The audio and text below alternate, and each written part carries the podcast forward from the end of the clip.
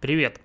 Это полусладкий подкаст, и я делал отдельное вступление, которое записываю сейчас 7 апреля. Почему? Потому что этот эпизод мы с Димой записали давно, а, еще в середине февраля, назовем его довоенным эпизодом, и, конечно же, в тот момент мы не предполагали, что произойдет дальше, как и многие. А, этот эпизод был сверстан уже давно, и лежит у нас а, как бы отложено, опять же, больше месяца. Мы долго думали, стоит ли выпускать или нет, но ощущение, что его стоит опубликовать, просто по причине того, что если вдруг вам хочется послушать а, разговор двух друзей про то, как они начинали свою карьеру в диджитале, в маркетинге, то вот он есть.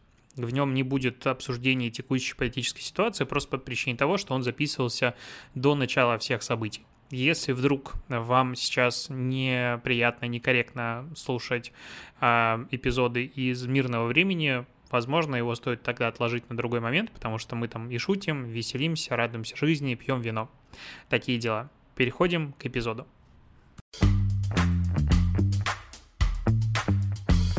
Привет! Это полусладкий подкаст. Его ведем мы, я Алексей и Дима. Мы уже третий год друг другом встречаемся в твоих наушниках и хотим сегодня поговорить на тему, которая, наверное, встречается в жизни все-таки каждого специалиста, потому что каждый с чего-то начинает. Мы хотим поговорить про наши старты карьеры, вспомнить былое, поговорить вообще про профессиональную ориентацию, если так можно сказать, поговорить про неплохо, курсы, неплохо ты а, начал. образование, да, и одна из причин, наверное, надо сказать сразу, короче, как все было.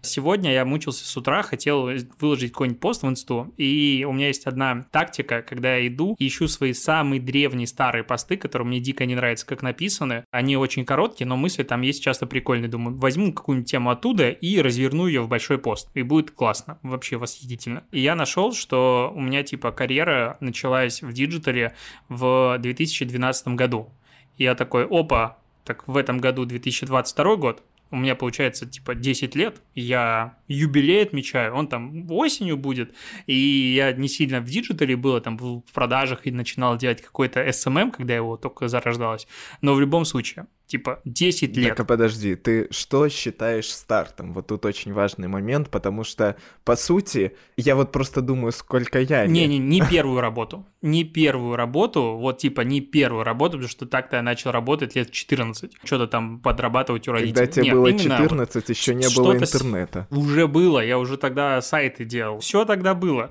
Нет, я говорю про вот, типа, ты вышел, начал получать деньги за то, что ты чем ты занимаешься. Вот как бы такая логика. Ну или стажировка какая-то какого-то вида. А ты считаешь вообще вот время, когда ты работал в продажах, что это твой вот digital опыт, который ты вкладываешь в 10 лет? Не совсем, но с другой стороны, если подумать, что было в 2012 году, как такового соцмедиа ведения вот брендов там не было, а я уже сайт э, компании вел, пресс-релизы всякие размещал, публиковал, соцсети ей вел, ивент организовал. То есть, ну, фактически это маркетинг, поэтому чё бы нет. Тогда уже это начиналось, зарождалось, и я почему об этом вспомнил, потому что у меня был прекрасный женский коллектив, вообще восхитительно там было работать. Я был один мальчик, точнее, я был мальчик и директор. Мы было два Алексея. И дали задание типа вести соцсети, вот это все. И ко мне подошла HR и говорит, слушай, Леха, это классная штука, ты вот сюда глубже покопай, потому что SMM — это вообще очень трендовая вещь, и в резюме указывай обязательно потом, что ты этим занимаешься, потому что, типа, специалисты по SMM, они будут востребованы. Такой, да какая чушь, ну ладно. И как по итогу все оказалось, повернулось, и в итоге я уже, ну вот сколько лет занимаюсь именно соцсетями. Просто удивительно, как это получилось. Очень круто, очень круто. Знаешь, есть минус этой темы, то, что мы с тобой это уже обсуждали устно. Я такой истории некоторые слышу, я такой, ну, очень новая, очень новая история. Нет, вообще это супер. Например, когда у меня спрашивают, сколько я работаю вообще в этой сфере, я всегда затрудняюсь ответить, потому что смотря что считать, ну вот ты считаешь вот продажи все-таки, что это релевантный опыт. А, например, смотри, я учился в школе, да, но у меня более прикольный, наверное, старт, потому что ты старше, и за счет этого у меня там еще это в школе начиналось, да. Вот если ты считаешь то, что опыт это когда тебе платят деньги за то, что ты что-то делаешь в digital, то получается, если я в 10 классе вел сообщество ВКонтакте и получал оттуда деньги, то это тоже мой digital опыт, правильно? Ну, то есть я могу ну, его почему нет? экспириенсом. Тогда у нас получается одинаковый опыт. По 10 лет.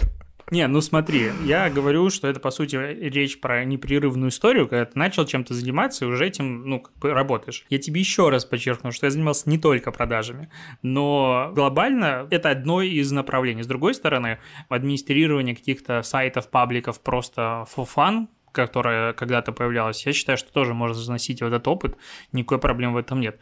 Но самое в этом прикольное, что а кто проверит? То есть ты можешь приходить такой с плакатом, у меня опыт 15 лет. Потому что, ну а чё? Ну как бы, ну да. Нет, ну вот, допустим, я реально считаю своей э, точкой старта именно 9-10 класс примерно, потому что я в это время как раз-таки вел и сообщество, которое до сих пор существует, это музыкальное сообщество, оно называлось FDM Music, оно начиналось вообще, ой, там вообще супер история, славно, что я до сих пор ее помню, это у нас, получается, были ребята старше нас, я был в девятом классе, ребята в одиннадцатом, и они вели паблик про музыку. И нам это так нравилось, а мы с ними дружили, общались, и они нас пригласили туда редакторами.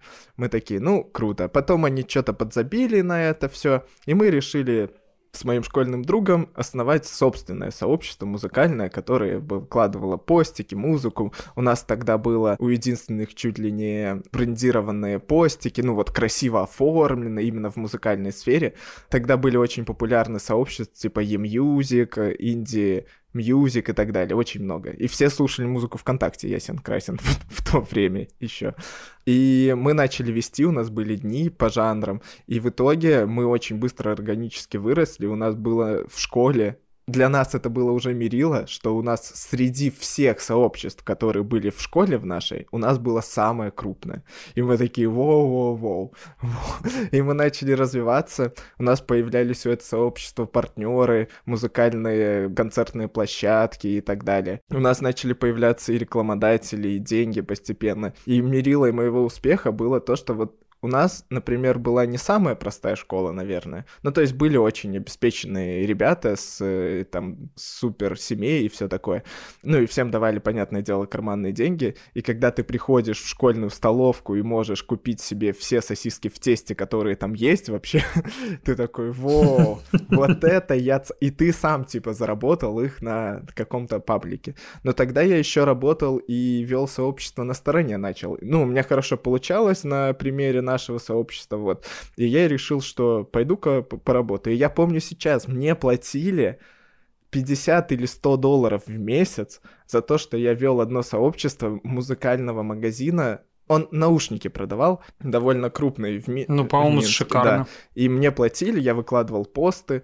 Потом я перешел случайно в дизайн, то есть в графический, потом и в веб-дизайн, и вот где-то в 15 лет тоже. Подожди, подожди, давай вернемся к началу. Почему ты вообще решил вести музыкальный паблик? Да что еще в школе делать? Десятый класс — это время, когда ты ни хера не делаешь, потому что до ЦТ еще как бы два года, учиться тебе не надо с репетами, это одиннадцатый класс у тебя занимает. А в десятом классе нечего было делать, ребята предложили, мы попробовали, и мне понравилось, потому что выкладывать посты и делиться, и видеть, что людям это нравится, они ставят лайки, это прям прикольно. И мы через музыку очень многое доносили. У нас были группы, которые мы никогда не публикуем. Ну, потому что у нас была своя политика, очень субъективная. Допустим, если нам какая-то группа не нравится по какой-то из причин, ну, мы были, я повторю, еще молоды и зелены. Если нам не нравится группа какая-то. Вот мне не нравилось в детстве Tokyo Hotel. Вообще. Ну, типа, я их терпеть не мог, потому что я считал, что это чмошники какие-то, как вообще могут быть мальчики вот такими. Э, да, это гомофоб, я бы сказал, мягко говоря, тогда. Но это было тогда, я так не считаю уже давно. И у нас были реально группы, у меня, у Феди, это вот мой друг, с которым мы вели, которые мы ни в коем случае не публиковали. Например, по-моему, у нас была такая группа еще Пласиба, поскольку там Брайан Молко и там еще ребята другие были геи. Я не против был Пласиба, это Федя был против, насколько я помню, Пласиба, и мы их тоже не публиковали. И вот такая вот прикольная история, то, что благодаря тому, что мы пришли в диджитал и нас хейтили более взрослые, сформированные люди, чем мы, ну, нам там типа по 14-15 лет, и мы ведем сообщество, навязываем кому-то свои правила, и приходят мужики там, ну, нам казалось, мужики там 25 плюс, такие уже сформированные люди, и говорят, что мы чмошники какие-то, и вообще, что мы, что у нас за тупые правила. И я считаю, что карьера, старт карьеры повлиял на меня и в том числе как человека, на мои взгляды. Это очень круто, это прям хорошо было. Но решил просто, наверное, по фану, как и все, и мне понравилось. Ну и плюс, наверное, то, что я понимал, что это связано с маркетингом, и я в девятом классе еще решил, что я буду точно поступать на рекламу. То есть я осознанно поступал в университет, зная, что я хочу быть маркетологом. У меня не было какого-то метания. Я решил в девятом классе, посмотрел, что надо сдать, и к этому готовился. Все. Но решил я, наверное, в том числе и благодаря вот этому вот опыту ведения соцсетей, понял, что это прикольно, там куча бабла, почему бы нет? Все очень просто. Ну и порог входа, как ты понимаешь, там нулевой был тогда. Ну, я тебе завидую тем, что ты успел определиться с направлением, потому что я поступал дважды в универ, и первый раз мне, типа, родители посоветовали, говорят, ну, строительство, проектировка, это прям круто, классно, востребовано. Я понимаю сейчас, что это действительно востребовано, но, как оказалось, это не мое. Второй раз я просто поступал, чтобы поступить, и баллы там были низкие, я поступил на преподавателя. Зато, прикинь, ты бы сейчас сам себе дом построил, если бы на ПГС поступил на строительный. Я бы, наверное, так много общался с строителями со стройка, что уже умер бы от сердечного приступа. Э, не, и вот у меня, получается, не было такого понимания, чем я хочу заниматься. Потому что в какой-то момент мне казалось, что мое это прям продажа. Я хотел в это углубляться, читал какие-то книги, а, смотрел механики, как вообще продавать, какие есть э, подходы к этому делу. И даже вот помню мой первый паблик в ВК, который я завел, а это как раз начал уже работать во втором своем агентстве, занимался продажами, потом очень быстро стал руководителем отдела продаж, ну, потому что моего предыдущего начальника уволили за воровство денег и всякое такое, и взяли, говорят, эй, чувак, ты же учишься на, хотел сказать, фултайме, ужас, наочно, а давай ты у нас будешь на фултайме работать э, руководителем отдела продаж. И сказал, ну, конечно, и перестал ходить в универ вообще. Да, так я его бросил в итоге на пятом курсе. На пятом курсе? На пятом, да. Вообще не жалею, прекрасно перед э, первой сессией на пятом курсе я просто все. Ну, я как бы и так э, семестр не сильно захаживал в университет, так очень-очень изредка, а потом понял, что сессия, ну, в принципе, не, у меня был вариант идти доучиваться, оставаться с высшим образованием преподавателя физики и математики и идти дружно с дипломом в какой-нибудь Дродичин, я ничего против него не имею, этого населенного пункта, но жить там и работать не сильно хочется, вдохновляет. Или куда-нибудь еще, потому что у тебя распределение на два года. И это, типа, зарплата молодого специалиста-учителя в жопе мира в какой-нибудь, в деревне ты будешь сидеть. А тут зарплата 500 долларов ставка плюс проценты. Ты осознаешь, насколько это более приятный Это какой вариант. год был? тогда? Сложно мне сейчас считать. Наверное, 14 рубеж 14-13 годов, где-то так. Да, 500 баксов это было сочно. священная мечта белоруса по 500. И я ее начал получать, понимаешь, я такой, ну все, вот оно. Я как раз вел паблик про продажи. Вообще кайфовал. Продблок назывался. Идеально. Подожди, как назывался? Надо удалить эту группу. Нет, не скажу. продблок как-то так. И это, короче, конечно, была адская стыдоба, но там меня научили уму-розуму, ну, потому что, знаешь, как очень достаточно сложно продавать digital, когда ты в нем разбираешься не сильно глубоко, а, ну, я там помню, типа, я продавал сайт крупный для отеля, какой-то группы отелей. И, ну, там прям разработка. И со мной пришел э, руководитель технического отдела, и он был прям в теме, а я, мягко говоря, вообще не в теме. И я понимал, что надо прокачиваться, поэтому именно в SMM я прокачивался очень хорошо. Но тогда была забавная штука, агентство называлось Affinity, и у нас была политика, что надо продавать SMM задорого ну, типа, там, средний чеки 1800 долларов, 2000 долларов, ну и выше, там. Я помню, делал коммерческие предложения в 3000 долларов и больше регулярно. Ну, это, опять же, 14 год. Когда это ты приходишь, говоришь, много. SMM, в Беларуси. Говоришь, SMM, такие, что? Ну, как бы SEO уже знали. SMM вообще нет. И там надо Форекс делать, надо что-то еще. А у меня был руководитель SMM отдела, Андрей Кильчевский. Вряд ли он, конечно, слушает сейчас э, этот подкаст, но если что, ему привет. И вот у него тогда была жутко прохаванная, про вообще невероятная какая-то система масс-фолловинга самописная в Одноклассниках. То есть тот э, масс-фолловинг, который позже появился в Инстаграме, ну, когда там было, типа, 100 человек в день, 300, 500, не знаю, там даже 1000, ну, короче, какие-то такие лимиты, оно рядом не стояло с тем масс-фолловингом, который у него был в Одноклассниках, потому что он там по десятки тысяч человек добавлял в друзья э, за день. И мы продавали Одноклассники всем. И работало хорошо? Вообще идеально. Ну, то есть просто восхитительный. Одноклассники продавал всем брендам тогда. А, еще что фишка была. Ну, такой-то бюджет на продвижение, такой-то прирост аудитории. А то, что это бюджет на продвижение, он как бы не сильно тратится, это было уже дело второе. Но агентство, к сожалению, закрылось. По итогу закрылось, но в момент, когда был руководителем отдела продаж, оно очень быстро пошло ко дну, потому что руководство... Интересно, связаны момент, ли эти два был... факта? Не, ну смотри, это был 14 год. Как бы 14 год не самое лучшее время для экономики, если ты вспомнишь. У нас руководство решило снять классный офис и втянуло туда всю оборотку. А новые клиенты как бы не приходили, потому что руководитель предыдущий ходил и полгода рассказывал о том, как сейчас клиенты придут, а они не приходили. А они придут, а они не приходили, понимаешь? И тут э, новый отдел был, было много отделов, точнее, создано, куча народа сидела, у нас было дофигища офисов, и зарплаты задерживались в месяц. И вот у меня после этого прям боль, когда зарплату задерживали. Очень не любила это дело. И ты тогда ушел в другое агентство после этой. Там пришел новый руководитель отдела продаж на мое место, типа суперопытный чувак. Я думаю, ну классно, буду учиться уму, разуму. И он сразу начал учить нас сдавать откаты. Ну, типа, с первого дня. Я такой, о, как прикольно. А, восхитительно. Ну, я пошел, он же говорю, опытный. Да, я пришел, говорю, не, я буду уходить, я как бы на такое не подписываюсь. Мне говорят, ну, типа, хорошо. Я говорю, а где там мои бонусы за продажу там сайта, за что-то еще? Мне говорят, иди лесом, ты вообще, типа, зарплату не увидишь. Я говорю, ну, хорошо, я пошел в АБЭП.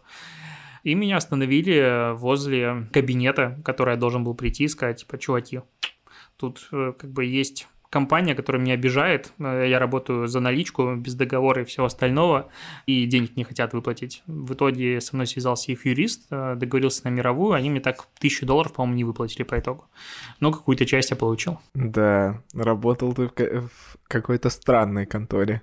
мягко говоря. Ты знаешь, у меня как-то потом следующее агентство, я работал в нем, по-моему, два или три месяца, я занимался и продажами, и был типа руководителем SMM отдела, ну, точнее, знаешь, какие были продажи? Придумай SMM проект и продай его. Восхитительно вообще. А у директора был бзик на тайминг прихода и ухода на работу, и была какая-то тупая система, когда ты мог залогиниться только в, ну, в локальном Wi-Fi, типа ты приходишь, только из этого Wi-Fi ты можешь нажать, что ты как бы на месте. И если там задержишься больше, чем на 5 минут, начинались какие-то штрафные санкции. Короче, один чувак, который опаздывал на час каждый день, типа по итогу месяца у него вообще зарплаты не было. Какая-то такая странная хрень. При этом мы работали на 13-м, что ли, этаже бизнес-центра, знаешь, такой старой формации, когда там два лифта и тысяча офисов. И ты выбираешь между тем, стоит 15 минут ждать лифт или пешком подняться. Короче, было много странных работодателей на старте карьеры, но потом нормально было. Потом было все хорошо. Не знаю, у меня наоборот весь старт. Официальная работа у меня появилась тогда, когда я открыл уже собственное агентство. Это первая официальная работа, а до этого как бы прошло там 5 или 6 лет, наверное. Но было прикольно то, что я вспомнил историю, что мы когда развили паблик наш, да, он там уже стал 20 тысяч, 30 тысяч, ну там до сих пор, если что, 70 тысяч, причем люди не выходят, он постепенно умирает, но люди все еще работают. Люди, которые на него подписались, они уже просто умерли. Паблик ну, еще да, жив, возможно. а люди умерли. Возможно. И у нас, у нас появились редакторы, у нас люди за бесплатно работали, у нас были партнерки со всеми крупными лейблами московскими, питерскими, минскими. Мы ходили, вот все концерты, на которых я был, в своей жизни, а я был на очень многих концертах, на всех самых известных группах, вот я ни разу не платил деньги. Я один раз платил деньги за билеты на группу Джей Морс. Это белорусская группа, единственная, за которую мне пришлось заплатить, потому что сестра там хотела на них сходить. Это там типа известные группы, я никогда не платил. И в итоге мы начали думать, ну, как бы билеты халявные — это хорошо, но как бы хотелось чего-то больше, хотелось денег еще больше, потому что на рекламе тогда в группе ВКонтакте на 30 тысяч далеко не уедешь. К нам пришли ребята, которые такие, о, ребята, давайте делать чехлы. Чехлы для телефонов. У нас есть принтер, вы можете сделать вообще любой дизайн, сделаете свой какой-то мини-магаз, продавайте чехлы, вы будете платить там нам себе с какой-то, и сверху все ваше. Подход простой.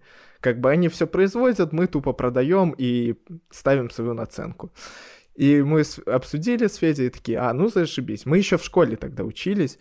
И, ну вот это 11 наверное, 10-11 класс. И я такой думаю, ну давай попробуем. И мы реально начали, сформировали FDM Store, это называлось, создали сообщество, сделали там дис, все супер, начали продавать. У нас шли продажи прям реально неплохо. Ну, то есть, вот тогда мне надо было поехать в Питер как раз-таки на фестиваль, и мне нужны были деньги, мне надо было долларов там 500, да, чтобы в Питер съездить, купить билеты, жилье снять и все такое. Я эти деньги, 500 долларов с этого магаза тогда заработал за два или три дня, по-моему. То есть мне очень надо было, и я прямо набрал заказов очень быстро. Я там пообрабатывал всех заказов. Я потом, правда, половину разгребал еще месяца три, потому что я не отправил половину. Ну, а у нас какой магаз был? У нас было два человека, я и Федя. И весь маркетинг, вся логистика, все производство было на двух людях. Ясен, я ходил после школы с этими странными чехлами, забирал их на производстве у ребят, которые нам их производили. Шел на белорусскую почту, отправлял их посылки в Россию, в Казахстан, в Украину. Ну, короче, было жестко. У меня в школе было там по 20 чехлов в день обычно в портфеле, и я их такой ходил, веселый, отправлял. Ну, вот так примерно все работало как ты понимаешь, очень многие люди э, страдали со сроками заказов, мягко говоря. Мне до сих пор очень стыдно. Но Ребят, мне было 15 лет или там 16. Вывод. у меня были... Спрашивайте, сколько лет продавцу, да, перед тем, как да, совершить да, продажу. Да, да, да. А никто вообще не знал, кто там это продает, потому что все было настолько сочно завернуто, что казалось, что у нас какой-то супермагаз. И таргет я сам настраивал, и все, я тогда вот это все в соло делал. В итоге мы на этом заработали, потом мы такие, давай расширяться, давай делать свитшоты и майки с кастомным дизайном на этих принтерах. Мы нашли еще одного подрядчика, они нам делали майки, они стоили в разы дороже чехлов, маржа с этого была в разы больше. Мы начали это печатать. Мне стыдно признаться, но у меня одна майка заказ лежал больше года, чтобы ты понимал. И я... Ну ты и морда, всё, конечно. Один заказ я все еще... И все откладывал, откладывал, говорил, да вот, он задерживается там где-то. А человек заплатил реально деньги за эту майку, он очень хотел ее. И у меня было два варианта. Просто его игнорить, забанить и ничего не делать с этим. Или все-таки довести дело до конца, но хотя это тяжело морально, потому что ну, ты понимаешь, что ты как бы проебался на... очень сильно. И в итоге я приехал в Питер, и лично ему отдал майку, извинился, дал ему еще в доп 5 маек бесплатно, какие он там хотел. Ну и, короче, все окей, нивелировали, и все ушло. Но суть вообще не в этом. Это первый мой предпринимательский опыт. Чтоб ты понимал, я когда приезжал на встречу с ребятами, которые чехлы эти производили, и мне спрашивают, как мы будем рассчитываться за Сибес? По безналу, и я такой в 15 или в 16 лет, для меня безнал это карта тогда была. Ну, типа, обычно. Я говорю, да, да, да, у меня и виза, и мастер-карт есть, все окей. Он говорит, нет, ты не понял, ну типа безналичный расчет. Я говорю, э, ну да, что-то сдел... Потом мне Юля объяснила, что ты дурак, у тебя ничего нет. у тебя нет ни счета, ни ИП, ничего. Какой безналичный расчет. Короче, было очень весело, но деньги тогда водились. Были деньги, был хороший опыт. А в параллель я еще, поскольку я в школе учился, или в универе уже, это или первый курс, или одиннадцатый класс, я начал вести сообщество интернет-магазина часов. Я хорошо уже умел Photoshop, графический дизайн, у меня это хорошо получалось, потому что весь дизайн там для FDM изначально я придумал, потом мы его переформировали с одним там талантливейшим дизайнером, он нам сделал, но суть не в этом. И в графический дизайн я ударился, и вел сообщество, делал картинки и прочее. И в какой-то момент этот вот интернет-магазин, называется он Tempus, он в Беларуси, в Минске, на Немиге, там есть магазинчик, и он говорит, а нам надо, знаешь, сделать сайт. Ну, точнее, у них был сайт, но он мне так не нравился, подожди, что подожди. я говорю, давай... Ты сейчас рассказываешь классическую историю становления агентств, которые начинают делать все. Какое-нибудь агентство, типа, а давайте мы будем вести SMM. Потом, нам нужен сайт, сейчас мы сделаем. У меня было по-другому, у меня было чуть-чуть по-другому, потому что вот этот мой опыт потом превратился в агентство в итоге. Вот тут так было. То есть он говорит, нужно сделать сайтец. Ну, типа, сделай дизайн. А я ни хера не понимал. Я знал, что как работать в фотошопе, я знал графический дизайн, но как я такой думаю, ну, хуй там делать. Что такое сайт? Это тоже набор картинок да текстов. Я же умею делать посты для соцсетей и какие-то баннеры. Ну, хуй там я сайт не сделаю. В итоге прочитал книжку, кстати, очень классная. Раффл, по-моему, основа веб-дизайна называется ну, она уже не актуальна, потому что там все на примере Photoshop. Когда я вот начинал веб-дизайн, тогда был только Photoshop, не было никаких скетчей, фигмы и прочих инструментов. И я нарисовал первый сайт, у меня это реально получилось хорошо. Я до сих пор могу найти этот макет. Если я найду, то тогда ссылку в описании даже прикрепим выпуска, что я там нарисовал тогда. Но он до сих пор кажется неплохим мне. Реально неплохой. И Тогда я вот пошел, получается, из СММа, назовем это так, мой опыт ведения соцсетей, в веб-дизайн. И начался тут вот эта вот длинная история. Потом я поступил в универ уже, собственно, на маркетинг и программирование. У меня двойная специальность. Лёша знает, я просто рассказываю, кто нас слушает, что у меня специальность маркетолог-программист на выходе. Уникальная. Ты, конечно, меня так переоцениваешь, Дим. Я с трудом запомнил, что тебя Дима зовут спустя, я не знаю, сколько времени после нашего знакомства. Ты говоришь, я знаю, какая у тебя там профессия. Да у тебя есть высшее образование, это уже удивительно. И короче, я поступил тогда в универ. Еще прошло три года. Подожди, а ты будешь я всю эти... свою сейчас э, жизнеописание рассказывать? Карьеру, старт, это все еще старт. Подожди, тут самый, мы дойдем до ключевого этапа. В итоге я еще все это время работал в этом темпусе. Потом мы с друзьями меня позвали в стартап, назовем это так, по ремонту айфонов. Я там полностью отвечал за маркетинг и вот это вот все. И там я набрался кучу опыта, тоже нарисовал сайты, вел соцсети, вот это вот все делал. И потом я думаю, ну блин, я же и так до хера всего знаю. И в этот момент ко мне начали приходить много заказов со стороны, на сайты в первую очередь, на ведение соцсетей. И я думаю, ну, что, пришло время открыть свое агентство. Я позвал Макса. Макс это вот у нас с Лешей в Мэйв, э, это наш техдиректор. И говорю, Макс, есть супер идея. Давай откроем новое агентство, будем делать все не как все в Минске. И я говорю, вот все снимают офисы, а мы давай снимем квартиру, мы там будем жить и работать. Офигенный план, да?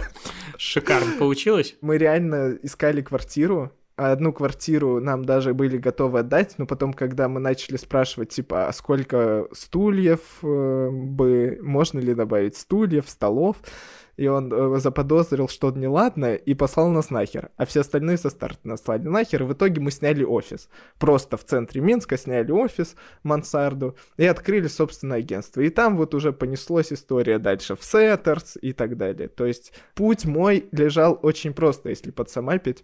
Это сообщество ВКонтакте музыкальных пабликов, которые мне очень нравились.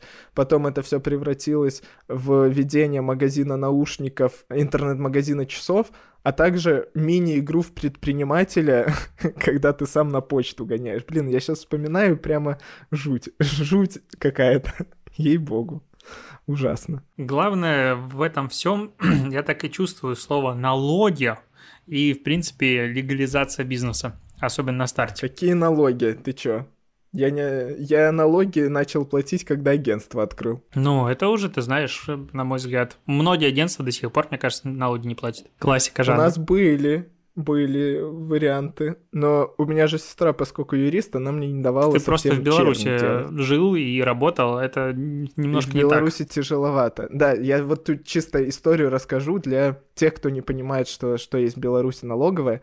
Я вот уже жил в Питере, не уплатил какой-то налог, и мне накапало одна копейка пени. Одна копейка белорусская. Это, чтобы вы понимали, вообще, ну, типа, ничто.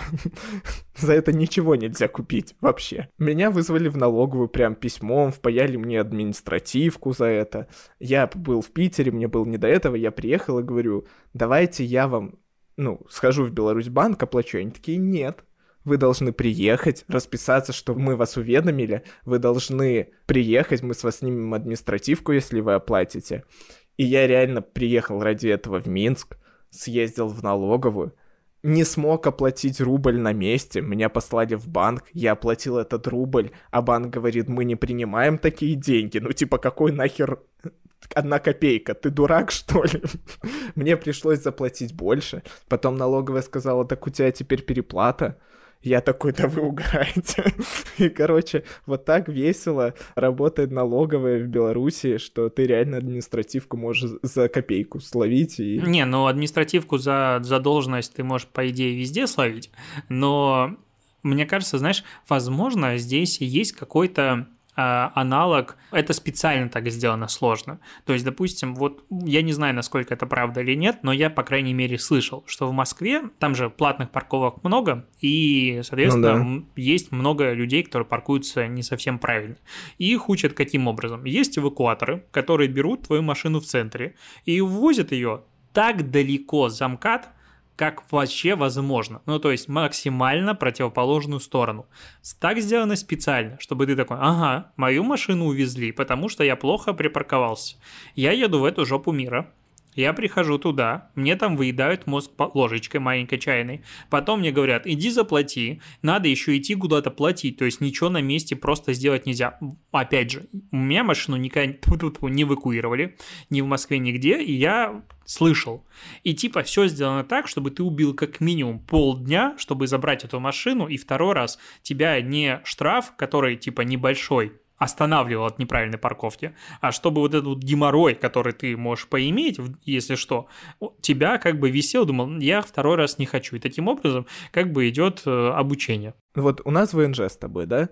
И половину услуг на госуслугах я сделать как бы не могу, потому что мы летим в Ливан, на днях, и Полина получила международные права одной кнопкой и съездила просто потом в это ГАИ и получила.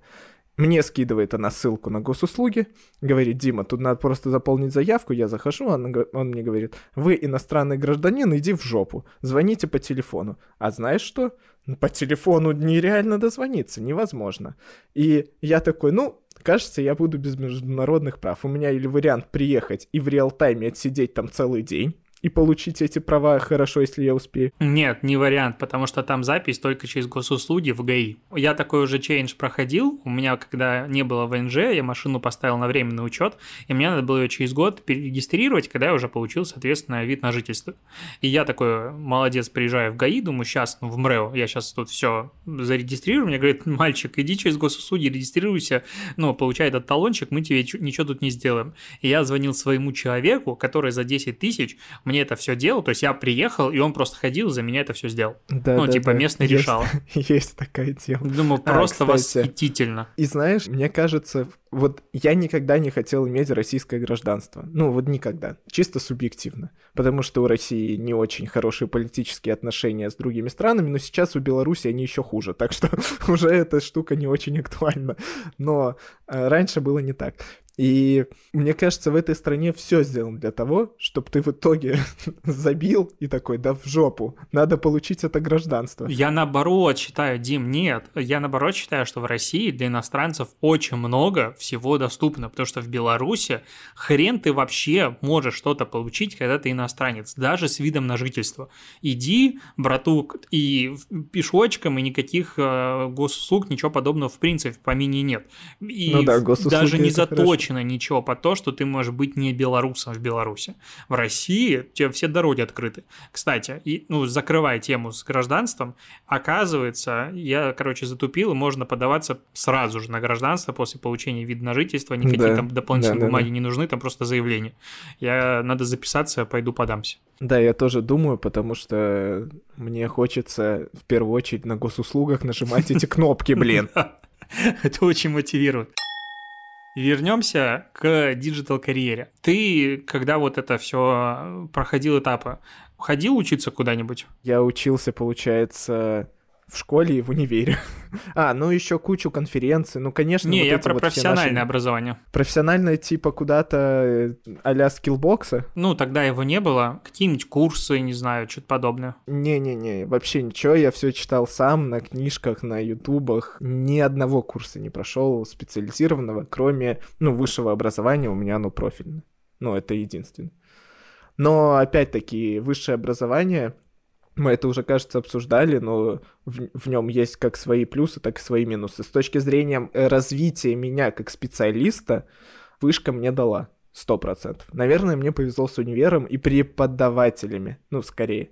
Потому что там меня поставили на место мой павлиний хвост из задницы, который я думал, что там я а, уже... А, подожди, то есть вот это вот сейчас у тебя поставленное на место павлиний хвост. Что ж там было, интересно, какой там был динозавр с хвостом пятиэтажку до этого. Просто удивительно. Я был, во-первых, в маркетинге один из лучших на всем потоке.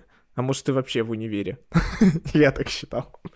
Ну, у меня всегда были там десятки по маркетингу. У меня средний балл только из-за маркетинга довольно высокий и экономики. Ну, они плюс-минус связаны. В итоге мне там реально просто сказали в какой-то момент, мой преподаватель, который очень хорошо ко мне относился и считал, что во мне есть зачатки таланта какого-то, что «Дима, мир не так работает». А у меня уже тогда было и агентство на третьем курсе, и клиенты. Я представляю, с и какой прочее. распальцовкой ты там ходил на пары, когда тебе что-то там объясняют. В смысле? У меня уже агентство, я уже директор. О, не завидую Да, да, да, так и было. Так и когда я пришел на диплом, но я уже был поспокойнее, понюхавший жизнь агентскую и вот эту бизнесовую, что не все так просто, как кажется. И мне поставили за диплом девятку, потому что у меня средний балл был типа 7 с чем-то, а диплом на десятку. И нельзя было ставить такую разбежку большую, мне поставили девятку. Хотя у меня диплом потрясающий был. И я так возмущался, и меня реально преподы просто успокоили и сказали, Тим, ну у тебя средний балл такой, что мы тебе ничего не поставим. И, ну, это самая обидная история в универе, потому что когда ты имеешь агентство, как бы считаешь, что ты все знаешь, а я тогда ничего не знал, очевидно. Какого хера они ставят мне девятку, а не десятку? Слышишь, если бы ты сейчас вернулся ну, назад, ты бы открыл свое агентство сразу? Или пошел бы куда-то работать Конечно. в существующее? Я считаю, что это было самое лучшее решение вообще в моей жизни. Благодаря этому, во-первых, я оказался в Питере. И оказался в Сеттерс. Тупо благодаря тому, что я открыл это агентство. Во-вторых, это опыт, который я приобрел бухгалтерский, юридический, финансовый и какой-то опыт менеджмента, но я бы такой опыт не наработал, ну, мне кажется, в три раза дольше я бы его нарабатывал. То есть, когда я уже это прошел, я когда вот мы даже мутили с тобой, пытались мутить Spotlights, который ни хера не запустился и умер успешно. Но это первый стартап. Первый любой стартап должен умереть, я считаю. Так что что-то ты в питчах не рассказываешь, что это уже есть стартап, который умер. Или в России так нельзя. Непонятно отношение инвесторов, как залетит ему. И это мне очень многое дало. Ну, то есть, я бы, если бы я сейчас очутился там же, я бы сто прост сделал то же самое, открыл бы свое агентство. Вот, возможно, предыдущие пути, типа с чехлами и с майками, я бы обогнул стороной, если честно. Потому что мне очень стыдно, в первую очередь, как это было выстроено бизнесово. Это было отвратительно. Мне очень жалко людей, которые повелись на обложку и заказывали эти чехлы, потому что они были постоянной задержки, и это отвратительное отношение к покупателям. Я за это корюсь я до сих пор. Это было очень плохо. Но денег было до хера. Классика жанра.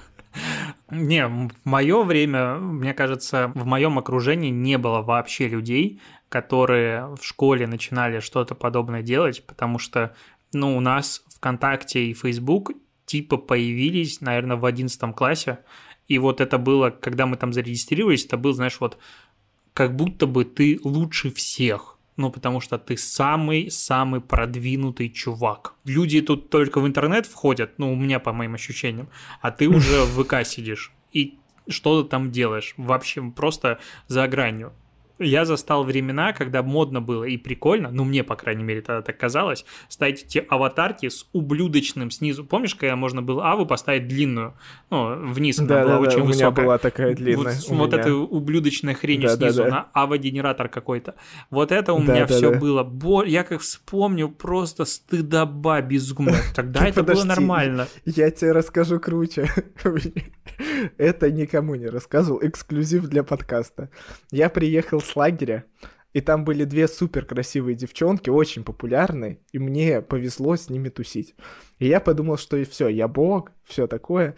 Я был в Одессе как раз до этого, и у меня была фотка на стуле, там вот это с- книги фильма, как он там называется, «12 стульев» или как, как этот советский фильм. Вот, да, там этот стул стоял, и я такой сидел, облокотившись на этот стульчик, и я думаю, отличная штука на Аву. И я через этот э, генератор поставил еще надпись типа I love girls, и типа это у меня стояло на Аве, у меня был золотой. Ну, помнишь, были эти... Да, был, э, был, был, конечно. голос- за голоса Слушай, звучим как старперы. Давай заканчивать эту фигню. Это отвратительно, ужасный опыт, травмирующий. Мне кажется, он сломал мне жизнь. Но да, такое было. Но я просто вспоминаю, что какая-то ну, мутки около бизнесовая. Это было, когда мы с ребятами серваки по L2 поднимали, ну вот что-то подобное, и там что-то пытались мутить, были админами, до торговли голдой не доходило еще тогда, но вот типа локальные сети, вот это то время было зачатки. Я, честно, потом, ну, неоднократно грустил и переживал из-за того, что я как будто родился чуть раньше, чем надо было бы. То есть вот если позже, ну или наоборот раньше, чтобы подходить к этому времени уже супер осознанным и такой, ага, давай мутить дело. И сейчас ты такой, ой, а вот если бы я родился и понимал, что такое уже крипта, купил бы биткоин себе Ой, я вообще никогда да? так не думал, честно. Для меня крипта как-то вокруг все на ней зарабатывают, что-то все больше и больше они говорят. А я такой типа, нет, принципиально туда не лезу. Я скажу, что крипта — это реально, во-первых, интересно, потому что я туда влез. О, ну И- начинается, да, уже. Но это не очень рискованно, потому что я сейчас в минусе, если честно. И Не, я пока дом не дострою, никаких инвестиций, особенно рискованных. Тут суть в инвестициях простая. В России очень большая инфляция. Тебе надо эту инфляцию перекрывать какими-то инвестициями. Когда у тебя лежат деньги... Дима, я инфляцию перекрываю, знаешь как? Тем, что пол стоит 700 тысяч. Ты инвестируешь в дом. Я, я перекрываю это все очень легко. Как оказывается, все, что вокруг дома связано со стройкой, и то, что тебе чуть-чуть немножечко начинает нравиться, стоит просто адово денег. Поэтому как бы туда все очень удобно утекает. Все, все в этом плане нормально. Но а, возвращаясь в те времена, ну вот я горд собой, что застал первые многопользовательские браузерные игры отечественные. И Я везде из них поучаствовал. Причем, знаешь, какая гордость, когда ты сопляк, типа лет 14, не знаю, там плюс-минус на диалапе сидишь с этим ужасным э, скрипящим звуком 8WW600 стопом, такой был код дозвона, точнее телефон дозвона, и сидишь, и ты модератор. И ты с чуваками, была игра Stark Wake, вообще безумие, и там чуваки тратили на нее реально миллионы долларов, москвичи. Я бы сейчас, честно, в нее, если бы она появилась, я бы играл с таким удовольствием в нее. И уже сам был, был бы человеком, который тратит деньги. Она не превратилась ни во что там? Она сейчас не существует? Нет, она закрылась, э, там какие-то было разные, перекупали команды и так далее, но в какой-то момент они разыгрывали полет в космос. Как бы суборбитальный на каком-то бомбардировщике, но в любом случае. То есть уровень игры был, ну, в принципе, тогда времена бойцовского клуба, вот это всего, там люди тратили кучу денег. И я был модератором, и за это платили вот эту валюту круто. Я думаю, вот это вос- восхитительно. Но в те времена был потрясающий генератор сайтов, я его называл UCOS, но, скорее всего, читается UCOS. неправильно. Да, ucos.ru. Сколько я на нем сделал сайтов, самая мечта большая, это была купить домен. Ну, то есть, чтобы сайт был не .ucos.ru, а чтобы был не на поддомене третьего уровня, а второго .ru. Я об этом мечтал, но карты у меня никогда в то время не было, и это было просто дичайшая боль. Но даже тогда я уже строил комьюнити. То есть, возвращаясь обратно, думаю, ага, я был молодцом, я строил комьюнити вокруг всего, чем я занимался. Потому что каждый раз, когда я начинал во что-то играть, я тогда много играл, я сразу же делал какой-нибудь клан, сразу за него делал для него группы, сайты и все остальное, пытался туда вовлекать людей. Нахрен никому не падало, но мне было капец как интересно писать какие-то журналистские истории и все остальное. И потом, спустя годы, такой, а, вот зачем это все было. Вот зачем это все было. Я, оказывается, не играл, а инвестировал время в комьюнити менеджмент. Бля, ну uCoz это э, мощно. Ну, а тогда, так подожди, другого, в принципе, ничего не было. Ну, я застал Ну время, да, когда я сайт воз- в блокноте писал. Как бы, Возможно, HTML-очка. воз- возможно, только были зачатки Викса тогда какого-нибудь. Не, Но Викс, Ну, старый. Викс появился сильно позже, и когда я его нашел, вот, кстати, на своей, ну, это одной из первых работ, там, где я только начал, типа, заниматься SMM ом, я пришел... А, кстати, вещи, которые тебе не рассказывал, у меня почти два стартапа было. Так-то. Я тоже мастерил какое-то время. Я пришел к директору, говорю, у наш сайт говно. Он был собран на, на Битриксе. Такое кривое, косое нечто. Там, типа, дунешь на него на что-нибудь, и падало просто все. Поэтому я заходил только статьи добавлять. Я говорю, сайт говно, давай делать новый. Я тут нашел специальную штуку. Wix.com. Это восторг. Я сейчас сделаю самый лучший в мире сайт. О боже мой, ты же понимаешь, какая хрень на них создавалась, Ну да. как это все убого грузилось. Но я сайтов на том Виксе собрал вариантов дизайна для директора кучу. Я их делаю по любому поводу. Типа, надо сделать какой-нибудь подарок, я сделаю сайт и все остальное. Это было отвратительно. Но тогда познакомился с какими-то ребятами, у меня была гениальная идея. Я до сих пор считаю, что она была тогда классная. Я придумал кинопоиск только для игр. Очень давно. Игропоиск. Ну, типа того. То есть вот все про игры, такой специальный сайт, как Кинопоиск. Мы даже обсуждали инвестиции какие-то. Я вообще ни хрена не отдуплял. Но мне казалось, что уже все на мази, и мы почти договорились, потому что мы много раз ходили с этими людьми во всякие кафе, рестораны, пить чай и так далее, и есть чизкейки. Я горел идеей, у меня уже было все расписано. Какое счастье, что мне тогда не дали никаких денег, потому что не знаю, что пришлось делать, чтобы их отдавать. Это было бы ужасно. Вот знаешь, о чем я всегда думаю? Что когда ты смотришь на то, что было, и такой, ну, очевидно, видишь кучу ошибок, что вообще там происходило, и думаешь, блин, а вот сейчас я что-то знаю, или я через пять лет мы будем записывать, например, выпуск, а вот что было пять лет назад, и мы такие, а помнишь, мы мутили такой стартап Мэйв? мы еще и денег туда подняли. И, и вот это вот все. И, короче, не находимся ли мы се- Сто процентов. сейчас в точке Очевидно, точно сто такой же? процентов. Посмотри, год назад, когда мы запускали Мэйв, мы такие, отложенный выпуск подкастов, да нафиг надо, потом сделаем, кому он нужен. Мобильная версия, ай, запустимся без нее, люди все публикуют подкасты с э, десктопа. И что в итоге? Первое же, что нам говорят, а где у вас отложенный выпуск, потому что, оказывается, все просто планируют эпизоды. И потом, а где мобильная версия? Потому что она тоже очень сильно прям нужна. И, ну, тут даже год не прошел. Я считаю, что мы все сделали ок. Просто тут история, чтобы не получилось, знаешь, чтобы мы смотрели вот на то, что мы делаем сейчас, как на то, что я смотрю, как я там чехлы продавал. Потому что я тогда думал, что все шикарно. Сейчас я понимаю, что полный Не, ну смотри, у нас клиентский сервис абсолютно на другом уровне. Все-таки подход к ведению бизнеса, дел, менеджменту, ну, с опытом он какой-то... Ну, знаешь, на мой взгляд, то есть, когда ты ничего не знаешь и начинаешь что-то делать, у тебя типа миллион ошибок. Но когда ты уже много лет что-то делаешь, руководишь, делаешь проекты и так далее, ты уже совершил кучу ошибок, которые ты стараешься дальше избегать. То есть, в любом случае, это будет сильно лучше, чем если бы ты делал это тогда. Ну, прям очевидно. Так тогда бы у нас не получилось получилось сто процентов. Ну тогда была Это меньше невозможно. конкуренция. Мы бы сделали, блин, подстер какой-нибудь, не дай бог. Ну, а, в любом случае, конечно, я просто почему решил предложить тебе сегодня поговорить на эту тему, потому что, типа, старт карьеры, я сегодня вот э, слушал конфу как раз-таки коллеги, из Яндекса, по-моему, парень рассказывал про самоопределение. SEO Яндекс Еды. Да, как вообще выбирать карьеру и так далее. И я реально подумал, что, блин, как же круто, что есть люди, которые сразу понимают, что они хотят. То есть, потому что я, подходя к черте поступления в универ, вообще не отсекал, чем я хочу заниматься в жизни. То есть у меня было просто белый шум такой, в смысле, сейчас заканчивается, ну, я заканчивал гимназию, и дальше надо чем-то заниматься.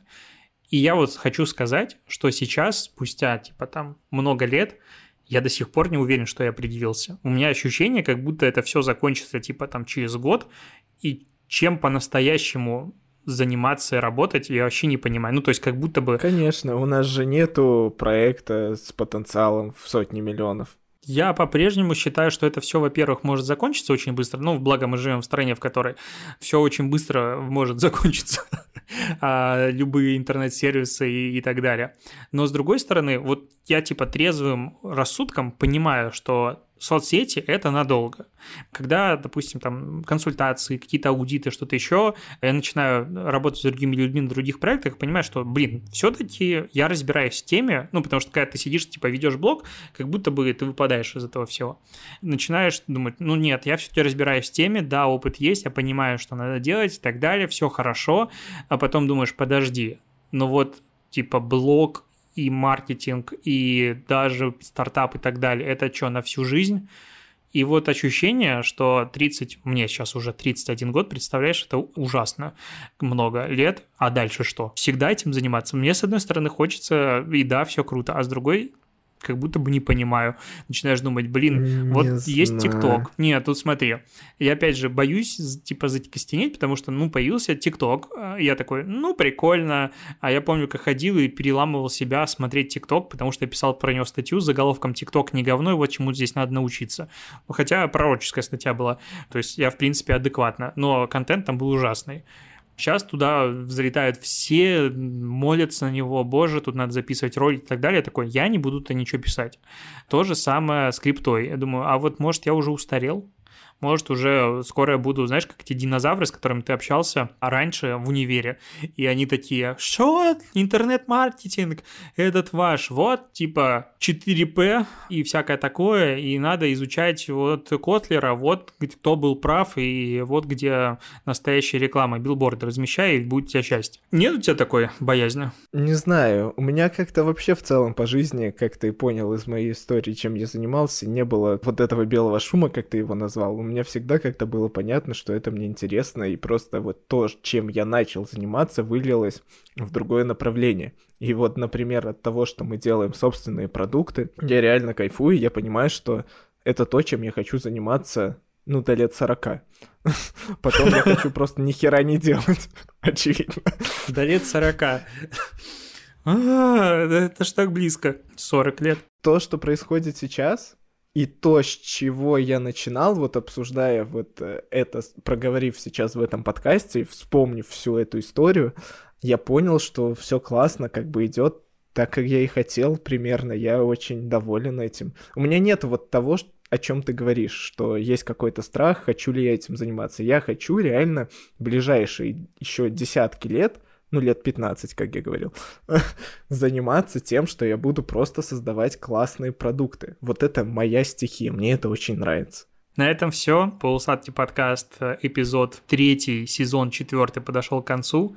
У нас давно не было отзывов в Apple подкастах. Это очень обидно. Каждый раз заходим, а там типа осеннее. Ничего не обновляется. Да, хотелось бы что-нибудь увидеть, поэтому... Только оценки. Если тебе вдруг приятно с нами проводить время, ты же не обессудь, напиши отзыв. На этом все. До встречи через две недели и пока. Пока.